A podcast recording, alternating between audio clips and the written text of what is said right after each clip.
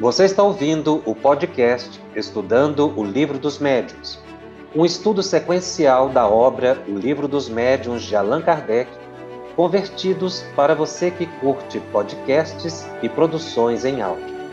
Essa é a nossa forma de transmitir esperança, conhecimento e alegria.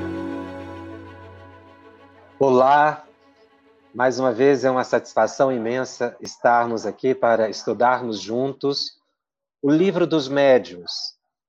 Hoje, programa 9, nós vamos falar do capítulo 4 da primeira parte de O Livro dos Médiuns, intitulado Sistemas. Esse é o segundo programa, ou a segunda parte desse capítulo Sistemas, em que a gente vai buscar o pensamento de Allan Kardec sobre as críticas que ele sofreu assim que começou a, a expansão do Espiritismo, com a publicação de O Livro dos Espíritos, e depois, mais tarde, no segundo livro, O Livro dos Médiuns. as críticas que Kardec recebeu foram contundentes. Algumas eram diretamente contrárias ao a possibilidade da comunicação daqueles que já morreram. Outros faziam uma crítica porque não aceitavam realmente uma ciência nova.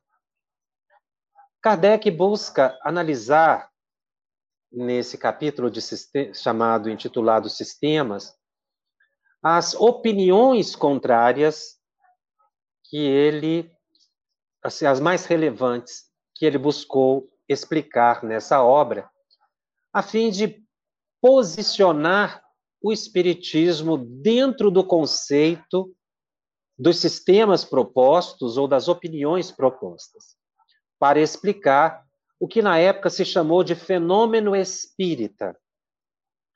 Na verdade, a, a expressão fenômeno espírita deve ser entendido por nós como fenômenos naturais explicados pelo Espiritismo. Porque todo fenômeno mediúnico é um fenômeno da natureza. É um fenômeno natural. Como já falamos, não é místico, não tem nenhum dogma, não tem nenhum rito. O Espiritismo, na verdade, é uma ciência universal. Porque Kardec identificou fenômenos da natureza. Estar vivo depois da morte comunicar com aqueles que já ficaram na Terra a possibilidade de nós nos instruirmos com os ensinamentos dos Espíritos, isso não é invenção do Espiritismo. Os Espíritos nos revelaram. Mas as críticas foram contundentes e surgiram outras propostas de explicação para o fenômeno mediúnico. E é isso que Kardec rebate ele diz que os principais sistemas ou opiniões, e aí vamos fixar, todas as vezes que eu falar sistema, entenda-se opiniões. Na verdade, um conjunto de conceitos ou de hipóteses que levariam à explicação do fenômeno mediúnico ou fenômeno espírita. Kardec, então, cataloga em três grupos, basicamente, aquelas opiniões ou sistemas contrários ao espiritismo. Contrários ao espiritismo, querendo dizer contrários à proposta de Allan Kardec para explicar os fenômenos mediúnicos. Seriam os que negam pura e simplesmente os fenômenos espíritas, os que apresentam opinião negativa relativa ou parcial dos fenômenos, e os que efetivamente aceitam a ação de uma inteligência externa que atuam por meio de uma pessoa encarnada e produzindo os fenômenos de efeitos físicos e os fenômenos de efeitos inteligentes. O primeiro sistema rebatido por Kardec, e foi a grande crítica que ele sofreu e que os médios sofriam, é o charlatanismo ou sistema do charlatanismo. em que as pessoas diziam que os fenômenos espíritas eram um embuste, uma falsidade e passíveis de imitação. Charlatão ou charlatanismo é aquele que se utiliza da boa-fé de alguém, geralmente fingindo atributos e qualidades que não possui, para obter da pessoa iludida vantagens, ganhos, lucros financeiros. Então, na verdade, o que se dizia é que os, os médiums eram todos impostores e que tudo era falso. Kardec se debruçou sobre essa análise para mostrar que os médios são pessoas sérias, os pesquisadores eram sérios, e que chegaram à conclusão da existência do fenômeno por pesquisa, por uma análise aprofundada, e que não, não visavam obter nenhum lucro. Tanto é que o professor Hipólito Leon Denizado Rivaio adota o pseudônimo de Allan Kardec exatamente para não misturar ele, professor Hipólito, que era uma pessoa conhecida na França e na Europa, não misturar aquela personalidade com o organizador ou codificador do Espiritismo, daí ele está pelo pseudônimo Allan Kardec. Ele se isentou e foi por isso também que ele não cita nome de médiums, e muitas vezes nem nome de espíritos que ditaram as mensagens, pela seriedade do trabalho. Mas existiam médiums que enganavam as pessoas. Ou porque não eram médiums e queriam ganhar dinheiro com a credibilidade do outro, porque eles faziam sessões em teatros, ganhavam muito dinheiro com isso. Viajavam de país em país, de cidade em cidade, se exibindo. Não eram médios. Eles inventavam os fenômenos como um mágico. Ou então eram médios, mas que também se aventuravam em provocar fenômenos. E aí viajavam de um lugar para o outro, mas os espíritos não estão subordinados à vontade das pessoas e os espíritos superiores dizem que eles não estão preocupados com o ganho financeiro das pessoas, não. Espíritos superiores não estão preocupados, segundo eles mesmos, com os ganhos materiais dos médios. Eles auxiliam, mantendo o equilíbrio, ajudam na orientação, se a pessoa merecer. Mas trabalhar para se sustentar é de responsabilidade do médium. E ele, médium, deve dedicar à mediunidade o tempo que lhe sobre das atividades profissionais. Para exatamente não fazer da mediunidade profissionalismo, um profissional religioso. Então, se trabalha na mediunidade com o tempo que sobra. Chico fazia isso. Para dizer apenas de Chico. Quando ele trabalhava profissionalmente, ele diz que chegava cansado do trabalho, extenuado, cinco, seis horas da tarde, tomava um lanche leve e começava a psicografar, ia até uma, duas, três horas da manhã, sobretudo quando ele estava recebendo os grandes romances. Paulo Estevão, Ave Cristo, há dois mil anos, 50 anos depois, foi um trabalho intenso. Ele nunca tirou o tempo do trabalho para isso e nunca teve ganho pessoal, o que é a característica do charlatão. Então, existem livros hoje que não são psicografados. Mas a pessoa coloca psicografado porque vende. E o incauto vai e compra. Não analisa, porque ele não conhece. Então, o charlatanismo existe até hoje. Hoje nós temos dois vieses contundentes de charlatanismo. São as curas, sobretudo daqueles que prometem cura. Na visão dos espíritos superiores, muitas vezes a doença aqui na Terra é a cura da alma, a reencarnação é processo terapêutico. Então a pessoa vai desencarnar com a doença. Porque ela programou isso no mundo espiritual, não é um castigo divino. É um reequilíbrio da pessoa. E aí vem aqueles que prometem cura. Curas que não vão acontecer. Outro tipo de charlatanismo que se cumpre hoje com muita evidência são as cartas, chamadas cartas consoladoras. Eu tenho um amigo médium que me mostrou um e-mail que causou-lhe espécie. Ele recebeu por um tempo cartas de familiares. Não tinha aqueles detalhes de Chico Xavier com nome, sobrenome, assinatura, porque isso é raríssimo. Só um médium missionário como Chico. Mas ele fazia e recebia.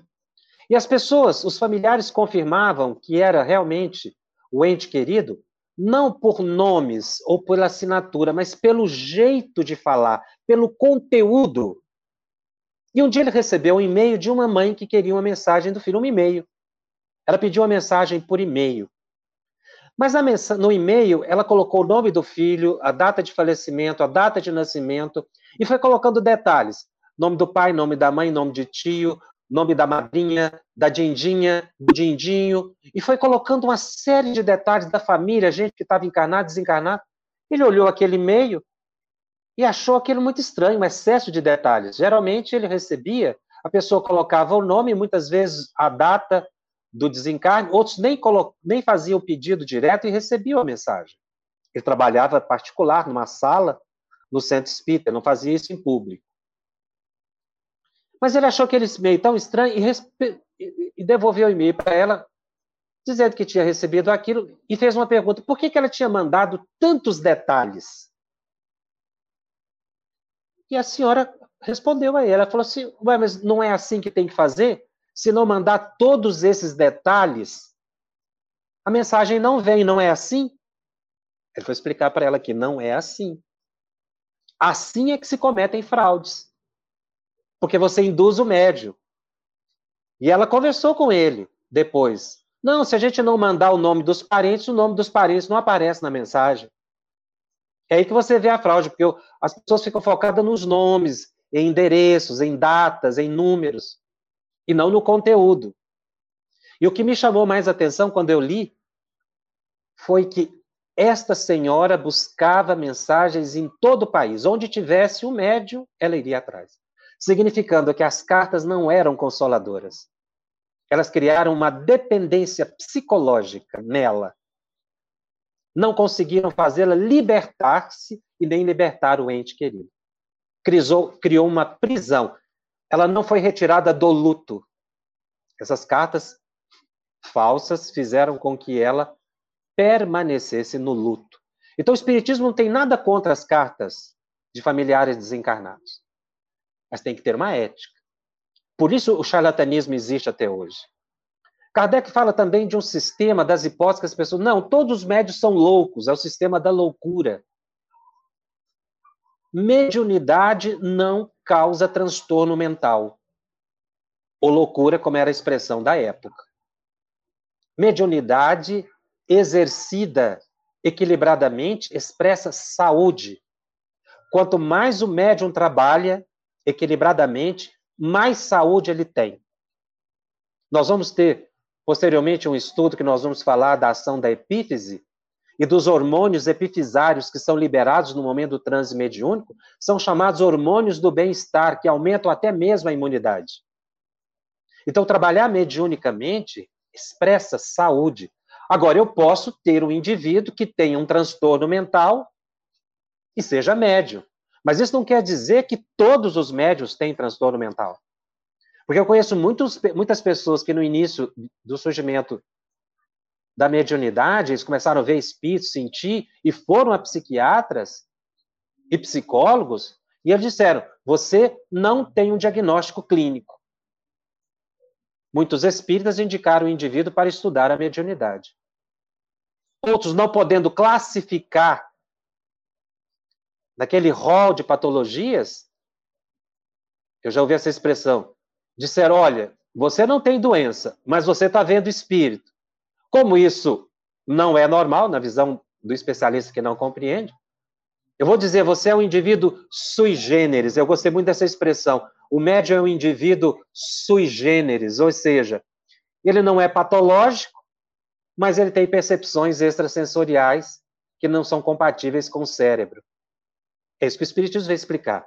O médium não é uma pessoa fora da normalidade, ele não é sui generis, na verdade, ele é perfeitamente equilibrado. Então, Kardec mostra que no sistema da loucura ele não se sustenta, quer dizer que todos os médios são desequilibrados mentais seria um exagero. Ele mostra que a mediunidade não causa desequilíbrio. Até porque quando um médico, seja ele espírito ou não, psicólogo, seja ele espírito ou não, quando avalia a curva de vida do médium, ele vê que ele não tem traços patológicos. Às vezes me perguntaram por que, que o médium não é um esquizofrênico. Porque o médium que não tem a esquizofrenia, ele não tem os traços típicos da esquizofrenia. Porque ver espírito isoladamente não quer dizer que você é esquizofrênico. Para se definir a esquizofrenia, tem um conjunto de, de, de, de há um protocolo, um conjunto de sinais e de sintomas. Em que é avaliado pelo profissional despersonalização, delírio persecutório, paranoia, transtornos do pensamento. Isso vai variando de pessoa a pessoa, porque existem várias formas clínicas da doença, a paranoide, hebefrênica, catatônica, simples, e esses sinais e sintomas se misturam. Mas isso não é característica da mediunidade nem do médium. Os médios não são classificáveis. Um outro sistema que Kardec rebate é o da alucinação. Alucinação seria uma ilusão, uma, uma ilusão de ótica. Então, ele queria dizer, ele estava falando das mesas que se movimentavam. Então, a mesa que se levantava no ambiente, a mesa que as pancadas, as batidas, eram ilusões de ótica, provocado por pessoas. Ilusão de ótica é como, por exemplo, você vê no escuro uma roupa pendurada atrás de uma porta, você olha rápido e acha que é uma pessoa. Isso foi uma ilusão que a pessoa teve. A alucinação já estaria mais ligada a um transtorno psíquico, não é? O sistema da alucinação, na verdade, Kardec mostra que são as ilusões. Tinham médios fraudulentos que provocavam ilusões, assim como o mágico, né? O mágico que faz ali os seus malabarismos é como se ele derrogasse as leis da física. Mas porque ele faz isso, a física não é afetada. Como médiums podem fraudar, isso não afeta o espiritismo, a gente tem que separar, porque em toda profissão, em toda religião, existem as pessoas sérias, existem as pessoas de má fé. E uma das coisas que mais característica, caracteriza essas pessoas, ou que é de característica, dos charlatãos, charlatãos e daqueles que cometem fraude intencionalmente é o ganho financeiro. Mediunidade com Jesus é incompatível com ganho financeiro. Se se utiliza a doutrina para ganho financeiro, aí é um falso profeta encarnado. Aí já existe a fraude, a intenção de iludir de criar uma ilusão de que é mediúnico e não é mediúnico. Então, as pessoas diziam: as mesas não giram, não movimentam, isso é uma ilusão de ótica. Kardec provou que o problema não era só das mesas se movimentarem, elas respondiam a perguntas de forma inteligente. E aí não era uma alucinação ou ilusão coletiva. Há um outro sistema que Kardec nem entra muito em detalhe, mas ele diz que foram críticas que ele sofreu e que não tinha a mínima base. O sistema do músculo estalante. Esse músculo estalante teve até livro que foi escrito para provar que os nossos músculos podem estalar, do mesmo jeito que uma pessoa estala os dedos. Então tinha uma pessoa na sala, o médio, que não era médio, ele estalava músculos das pernas, dos braços, e com isso fazia os, os barulhos no ambiente, as pessoas pensavam que era batida nas mesas. Para dizer que era mentira o fenômeno. Mas Kardec é, considera isso um absurdo, porque como é que uma pessoa pode instalar tantas vezes o músculo e responder a perguntas de forma inteligente, comprovar que é uma personalidade, dizer o seu nome, uma pessoa que às vezes era familiar de alguém ali que o médium não conhecia. Então, esse sistema do músculo estalante não se sustentou para explicar os fenômenos espíritas. Até porque as batidas nas paredes eram muito evidentes e bastante distantes da pessoa. Então, não tinha como a pessoa fazer estalos nas mãos ou, ou nos pés, né, nos tornozelos, e dizer que isso era espiritismo. Outras pessoas disseram que na verdade, as mesas se movimentavam por causas físicas. E aí Kardec relaciona o magnetismo ou eletricidade. Os magnetizadores deram muito trabalho para Allan Kardec. Porque o magnetismo era a coqueluche do momento, né? Todo cientista de vanguarda confiava no magnetismo com o pensamento de Mesmer. Mas os magnetizadores eram materialistas. Eles não tinham nenhuma percepção de espiritualidade. O que se imaginava de magnetismo, magnetismo, a palavra magnetismo está ligado a imã. Então nós somos um imã, que somos capazes de atrair um objeto e se, fazer o objeto se aproximar ou se afastar. Ou então, pela imposição das mãos, eu posso induzir o meu fluido magnético e curar uma pessoa. Essa era a hipótese de Mesmer. Aliás, Allan Kardec também, quando foi convidado pela primeira vez para assistir o fenômeno das mesas que dançavam, dos objetos que se movimentavam, ele não foi. Porque ele imaginava também que era magnetismo. Ou seja, as mesas movimentam por um fluido qualquer, coisa sem menor importância. Mas quando ele foi para assistir a primeira sessão, foi como se ele visse a maçã cair ao chão. Por trás da maçã, daquela queda, identificou-se o sistema gravitacional. Atrás do movimento das mesas girantes, Kardec verificou que havia uma sociedade de espíritos. Um verdadeiro universo espiritual. Por causa da inteligência das respostas. Uma mesa que não é dotada de cérebros, de cérebro e nem nervos, é incapaz de responder inteligentemente a perguntas que lhe são feitas. Foi a primeira tese estabelecida por Allan Kardec. Tem algo mais. Então, caiu por terra a ideia dos magnetizadores, mas eles continuaram insistindo que era magnetismo, e até hoje existem pessoas que dizem que, na verdade, o que movimenta os objetos é magnetismo esse sistema não acabado. Você vê o livro dos, o livro dos médios, o ano que vem vai completar 160 anos. É um livro novo, muito pouco conhecido, muito pouco estudado, muito pouco analisado. Então é somente com o tempo que se vai aprendendo. Um outro sistema que Kardec rebate foi chamado sistema reflexo. Esse sistema é muito interessante. Muitas pessoas diziam que o fenômeno mediúnico não existia. E que, na verdade, algumas pessoas emitiam pensamentos no ambiente como se fosse o som que se propagasse no, no ambiente. E os médiums captavam esses pensamentos. Mas essa teoria, esse sistema, essa opinião não se sustentou e Kardec desmorona esse sistema, principalmente para mostrar que eles são incapazes de explicar os fenômenos de efeitos físicos. Então, o médio captar um pensamento quase que telepaticamente e daí materializar um espírito, isso era impossível. Então, esse sistema não explica todo tipo de fenômeno. E tinham também assuntos que o médium tratava que nenhuma das pessoas no ambiente pensava e nem conhecia.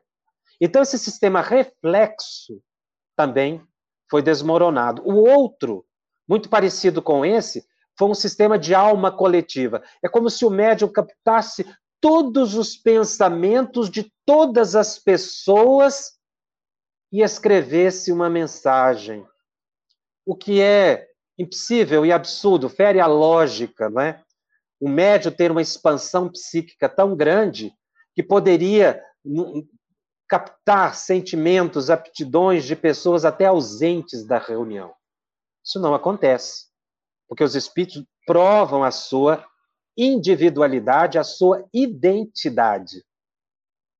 O sistema sonambúlico, que também Kardec estuda, é um sistema muito delicado e complexo. Porque aqui, por essa hipótese ou opinião, a alma do médium se afasta do corpo, acessa arquivos subconscienciais e é a alma do médium que se manifesta. E veja que isso é possível. É a tese do animismo, que depois foi estudado com mais detalhes por Alexander Aksakov, que escreveu Animismo e Espiritismo que que, que, que Aksakov, por que, que Aksakov publicou esse livro de dois volumes? Para defender o espiritismo. Aksakov comprovou que realmente a alma do médium pode se manifestar. Mas isso não impede que outras almas se manifestem pelo médium. Então muita gente pensa que é da cabeça do médium. Não é da cabeça do médium. É do subconsciente se ele estiver em estado sonambúlico, em transe sonambúlico. Ele tem que estar em transe, ele não pode estar em vigília. Ele tem que estar adormecido. E aí ele pode acessar. Mas isso não impede que ele também seja intermediário de outras mentes. Aksakov, no livro Animismo e Espiritismo, explica isso. Não é? Quando ele vai. Porque quem cria a palavra animismo é Aksakov. Kardec não usa essa palavra no livro dos médios. Não existe essa palavra. Kardec utiliza a expressão emancipação da alma. Então, a alma do médio pode se expandir e comunicar. Mas o sistema sonambúlico explica apenas uma parte dos fenômenos, fenômenos anímicos. Mas não explica os fenômenos tipicamente mediúnicos. Porque tem assuntos que são tratados completamente diferente da possibilidade do médium acessar o seu subconsciente. Existem outros sistemas, por exemplo, o sistema pessimista, o diabólico, o demoníaco, que todos os médiums estariam sendo, na verdade, instrumentos do diabo. Que o diabo toma todas as formas. Kardec recebeu essa crítica e essa crítica chega até hoje aos médios e aos espíritas que espírita lida com demônio, espírita não lida com demônio. Na verdade, quem começou, quem iniciou o transe mediúnico, podemos dizer assim, ou as, o intercâmbio do mundo espiritual com o mundo material, quem iniciou foi Jesus. Está anotado no livro de Mateus, capítulo 17, nos versos de 1 a 3, quando Mateus anota, seis dias depois, tomou Jesus consigo a Pedro e os irmãos Tiago e João, e os levou em particular ao monte, e foi transfigurado diante deles. Seu rosto resplandecia como o sol, e suas vestes tornaram-se brancas como a luz. Eis que se lhe apareceram Moisés e Elias falando com ele. Então, ali no alto do Tabor, não tinha anjo e nem demônio. Não tinham deuses. Eram pessoas conhecidas da comunidade e veneradas pelo povo hebreu. Moisés e Elias, que se materializaram diante de Jesus, que se iluminou, porque ele transcendeu o verdadeiro transe. Ele se transfigurou. Ele se sublimou. É o primeiro registro histórico de fenômeno de intercâmbio mediúnico. Então, o Espiritismo segue Jesus. Mas Jesus também foi acusado, lá em Lucas capítulo 11, nos versos de 15 a 26, Jesus é acusado de usar o demônio para expulsar o demônio, quando ele estava desobsediando um rapaz que estava mudo, provocado por obsessão, e o espírito é afastado. As pessoas que viram aquilo disseram: Ele usa o demônio para expulsar demônio. Jesus comenta, mas como é que pode haver uma casa dividida se demônio combate demônio? É o caso do espiritismo. Como dizer que um filho, através de uma carta, de uma mensagem, que consola os pais, que mensagens que trazem amor, caridade, que estimulam bem, podem vir do demônio? Não tem lógica. Um demônio que passe a consolar as pessoas, que pregue a caridade, que prega a concórdia, que prega o perdão, que prega benevolência, que demônio é esse? Foi o que Jesus quis dizer. À época, quando eles acusaram-no de estar sendo instrumento do demônio. Então, o Espiritismo não lida com o demônio. Até porque demônio não existe. E muitas pessoas dizem, ah, mas no Deuteronômio, na Bíblia, Moisés proíbe que se consultem os mortos. E Emmanuel dá uma interpretação muito interessante. Ele diz: os espíritas não consultam os mortos para saber a verdade. Nós contactamos com os desencarnados porque sabemos da verdade. É diferente. Na verdade, foram os espíritos que se revelaram, e não os espíritas que inventaram os espíritos.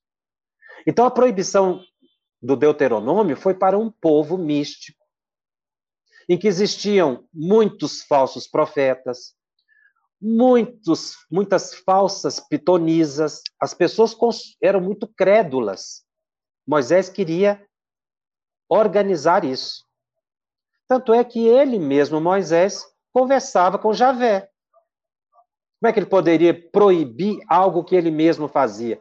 Ele não proibia os profetas. Os profetas eram intermediário dos deuses, né, como se dizia à época. Então não estava pro, proibindo os profetas, os grandes profetas do Velho Testamento. Ali é uma proibição para se evitar o charlatanismo, em que o povo era continuamente enganado. Existem também, existe também um outro sistema chamado sistema otimista, que Kardec faz uma advertência muito séria para aqueles que são extremamente otimistas em relação aos espíritos, que acham que todos os espíritos sabem tudo. Essa opinião, o sistema otimista, Kardec faz um grande alerta. Espírita deve aprender a reconhecer a identidade dos espíritos. E isso se faz pelo conteúdo da mensagem. Não é por assinatura, não é por nome, não é por termos científicos, é pela elevação, é nos conduzir a um outro padrão de pensamento. Então tem gente que acha que a alma, por estar liberta da matéria, ela possui todo conhecimento, toda a ciência, e não é assim. Tem espírito que sabe, tem espírito que não sabe. No livro dos espíritos, que são os espíritos mais elevados que responderam as perguntas, tem muitas questões que eles dizem, nós vamos até aqui, a partir daqui a gente não sabe. Por exemplo, o espírito. O máximo que se foi revelado sobre o espírito é que ele é uma centelha, uma chama. Se ele é uma centelha, uma chama, o espírito é alguma coisa. O que, que é o espírito se ele não é matéria? Ele é algo. Kardec indaga. Porque o perispírito é que é a matéria que reveste o espírito. Per, perispírito é material. Mas a gente fala que o espírito é imaterial. Isso não bate. Porque o espírito é alguma coisa. Se ele é uma chama ou uma centelha. E Kardec pergunta, e os espíritos dizem: não podemos dizer, porque isso pertence aos, aos arquivos de nosso Pai Celestial. Deus não nos permitiu saber e nem revelar. Então a gente não sabe o que é o espírito. A essência mesmo do espírito, né? Porque a gente sabe que as, são as almas dos homens que viveram na Terra. Mas essa alma é o quê? Ninguém sabe, os espíritos não revelaram. Então, os espíritos não sabem tudo. E os espíritos mais elevados dizem isso. Agora, os espíritos mentirosos, mistificadores, o que você perguntar, eles respondem. Qualquer coisa. E é aí que leva muita gente ao engodo, ao engano. Existe um outro sistema que Kardec rebate também nesse capítulo, ou opinião, que é o chamado sistema uniespírita ou monoespírita. Por esse sistema, só existe um espírito que se manifesta por todos os médios. É o Espírito Santo, seria Jesus. O que não tem lógica também, porque na verdade, cada manifestação de espírito é única. Ele demonstra a personalidade que foi. E dizer que Jesus estaria transmitindo todas as mensagens, tem mensagens que são pífias. Tem mensagens que são de conteúdos muito inferiores. Como é que Jesus poderia, ou o Espírito Santo, dar uma mensagem é, de teor insignificante ou até com erros absurdos e depois dar uma mensagem de alta elevação. Então, o sistema monoespírita, de que é o Espírito Santo, isso não se sustenta. O sistema que Kardec defende, e ele coloca nesse capítulo, é o chamado sistema multiespírita ou politeli, polite, desculpe, poliespírita. Sistema multiespírita ou poliespírita, ou seja, muitos espíritos. E é o que acontece. No Espiritismo, todos os espíritos, se forem que forem que se houver a permissão de todas as categorias inferiores ou superiores, podem se manifestar, se tiver autorização, se for permitido. Mas tem manifestação das mais diversas personalidades. Espírito com sabedoria, espírito inferior, espírito obsessor, perseguidor, espírito sofredor. Há um leque. Inclusive, muitas pessoas pensam que na chamada reunião de desobsessão só acontece desobsessão.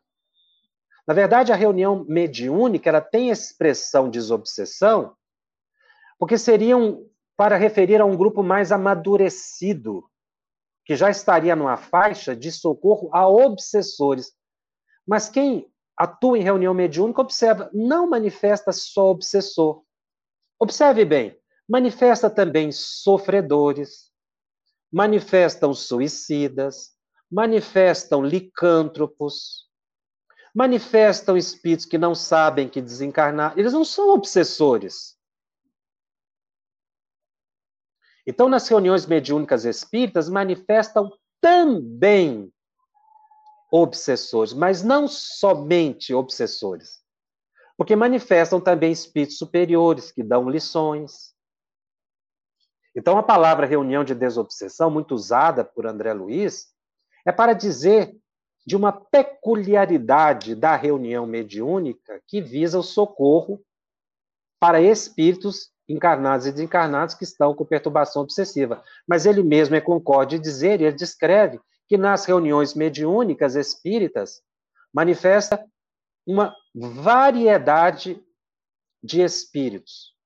Podemos dizer, a maioria não é de obsessor, mas de espíritos que estão em ilusão ou sofrimento no mundo espiritual. Então, há um, um último sistema, que é o sistema chamado sistema da alma material. Aqui já foi uma confusão que se criou à época de Kardec, e Kardec procura explicar. Em que alma e perispírito seria a mesma coisa. Então, a alma seria material. Foi o que eu coloquei agora. A alma é alguma coisa mas ela não é matéria. Qual seria o estado do espírito? Já que os espíritos dizem que material é perispírito. Então, dizer que o espírito é matéria é uma hipótese ou opinião errada. Existe o espírito e o perispírito. Diferentes. Aliás, André Luiz coloca até no meio aí o corpo mental, que seria a matriz formadora do perispírito. É? mas a essência do espírito nós não sabemos o que é, mas que ele é algo, ele é. E que dele emana o pensamento. A alma não é o próprio pensamento, porque o pensamento é emitido pela alma ou pelo espírito. Inclusive, o pensamento também é matéria. Segundo Emmanuel, no mundo espiritual se estuda o peso do pensamento, porque ele é mensurável.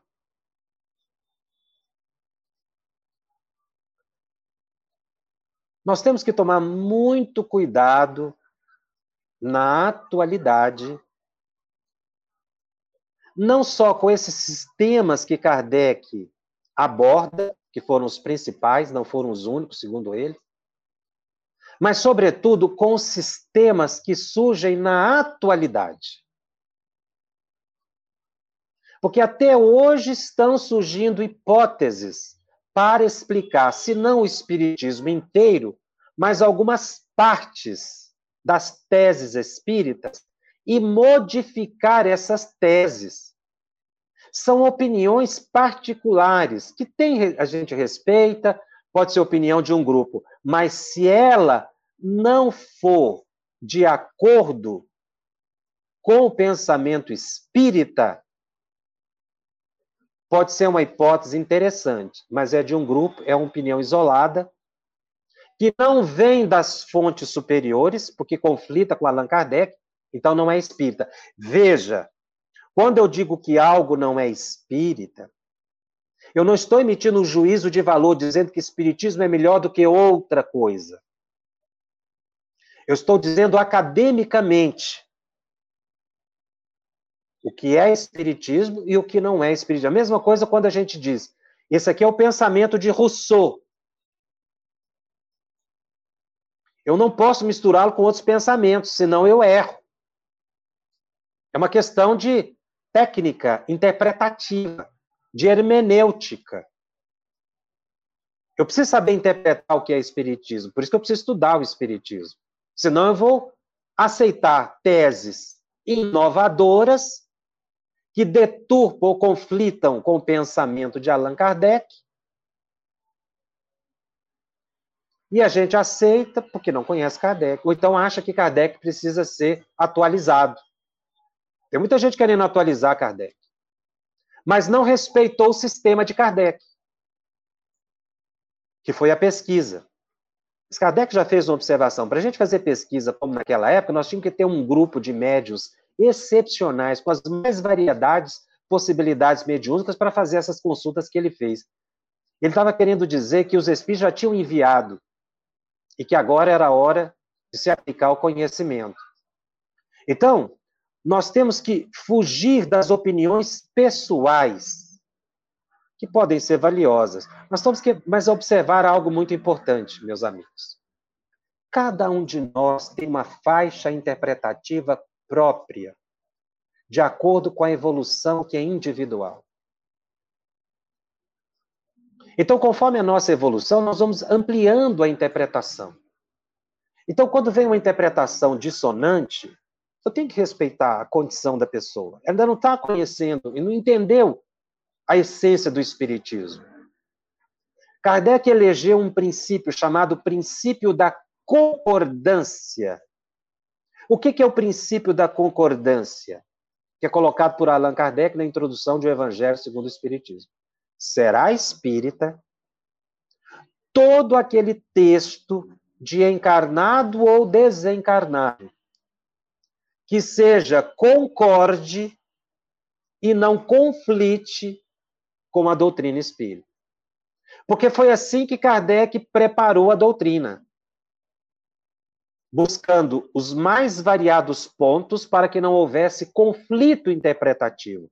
Kardec se preocupava em no futuro ter conflito interpretativo. Nós estamos vendo o surgimento de sistemas novos na atualidade. A gente está vendo aí pela internet, por livros, muita gente dando opiniões, mas elas não se harmonizam com o Espiritismo. Elas não estão de acordo. Então, elas ferem o princípio da concordância. Princípio é aquilo que norteia uma ciência, não é de princípio que começa, é algo que norteia, orienta uma doutrina. Então, o Espiritismo ele é orientado pelo princípio da concordância, que nasce da universalidade do ensino do Espírito. Então, nós temos que tomar muito cuidado com essas interpretações, para que a gente entenda a essência do Espiritismo. Nós estamos precisando estudar muito o Espiritismo e a mediunidade. Allan, a, a, o Espírito Emmanuel, no livro Roteiro, que está completando quase 70 anos, ele tem 68 anos de publicação, ele fez uma colocação lá no capítulo 35 que me chamou muito a atenção. Emmanuel é contundente, ele é muito maduro. E ele disse o seguinte: mais de dois terços dos médiuns do mundo jazem ainda nas zonas de desequilíbrio espiritual, sintonizados com as inteligências invisíveis que lhes são afins. Reclamam, em razão disso, estudo e boa vontade no serviço do bem, a fim de retomarem as a subida harmônica aos cimos da luz. Assim como os cooperadores de qualquer instituição respeitável da Terra necessita do exercício constante do trabalho esposado para crescer na competência e no crédito moral. Eu achei esse número excepcional. Emmanuel deve ter feito uma pesquisa mundial. Emmanuel não ia colocar isso aleatoriamente. Emmanuel demonstrou ser um espírito de altíssima categoria, inclusive tem mensagem de Emmanuel no Evangelho segundo o Espiritismo. O espírito Emmanuel é da, é da equipe do espírito de verdade, é um dos espíritos da codificação. Para ele dizer que mais de dois terços dos médios do mundo estão precisando de estudo e de boa vontade no serviço do bem, porque estão em desequilíbrio, isso tem que fazer-nos ligar as antenas psíquicas para que nós mesmos possamos cuidar de nós e os centros espíritas acolherem os médios para orientá-los, sem misticismos e com orientação doutrinária segura. Nós terminamos hoje o, a primeira parte do livro dos médios. Estudamos os capítulos da primeira parte. A segunda parte vai ser o estudo do mecanismo da mediunidade, o estudo das várias tipo, dos vários tipos de mediunidade e o mecanismo das comunicações. Mas antes de nós adentrarmos na segunda parte, nós vamos fazer dois estudos preparatórios que nós consideramos muito importante para entendermos com segurança a segunda parte, que é uma parte mais técnica. Na próxima semana, o estudo dentro desse nosso dos nossos programas, dentro dessa série estudando o livro dos médios, vai ter um assunto específico: pensamento e mediunidade. Nós precisamos entender o pensamento e a mediunidade para compreender o fenômeno, que é o que nós vamos falar o tempo inteiro depois de pensamento e mediunidade. Então, precisa a gente dar, fazer uma revisão nesse capítulo, uma revisão literária, digamos assim, recordar aspectos do pensamento e mediunidade. Vai ser na próxima semana, você não pode perder. E na outra semana, nós vamos estudar psicometria, fluidos e perispírito. Que também é essencial entender a psicometria, que muita gente entende como um fenômeno muito raro e não é, porque ele é básico no transe mediúnico, acontece sempre um fenômeno psicométrico, e entender os fluidos e o perispírito. Nós vamos falar o tempo todo de fluidos e de perispírito. Então, os dois próximos programas, assistam para terem facilidade depois na segunda parte. Semana que vem, pensamento e mediunidade. Na semana seguinte, psicometria, fluidos e perispírito. E não deixe de acessar também o nosso grupo no Telegram. Anote aí, baixe o aplicativo Telegram e acesse o grupo Estudando o Livro dos Médiuns. O endereço é arroba FebTV underline médiums. Vou repetir. Dentro do Telegram, você escreva arroba FebTV underline médiums, clica no grupo e entra, é um grupo aberto. Nós estamos tirando dúvidas, respondendo perguntas praticamente todos os dias. Eu reservo sempre um horário para responder todas as perguntas. A gente deixa durante o dia juntar um certo grupo e no dia seguinte a gente responde aquele grupo de perguntas. Não estou somente eu, existe uma equipe que faz uma pesquisa da resposta e essa equipe é? chegando a um consenso da resposta que a gente publica. Então, não é da cabeça de um ou de dois, é sempre fundamentada a resposta em Allan Kardec e nos espíritos superiores. Então, participe do grupo no Telegram e faça as perguntas, porque aqui nós não temos tempo, muitas vezes, para responder a todas elas. Vamos verificar aqui algumas perguntas que surgiram.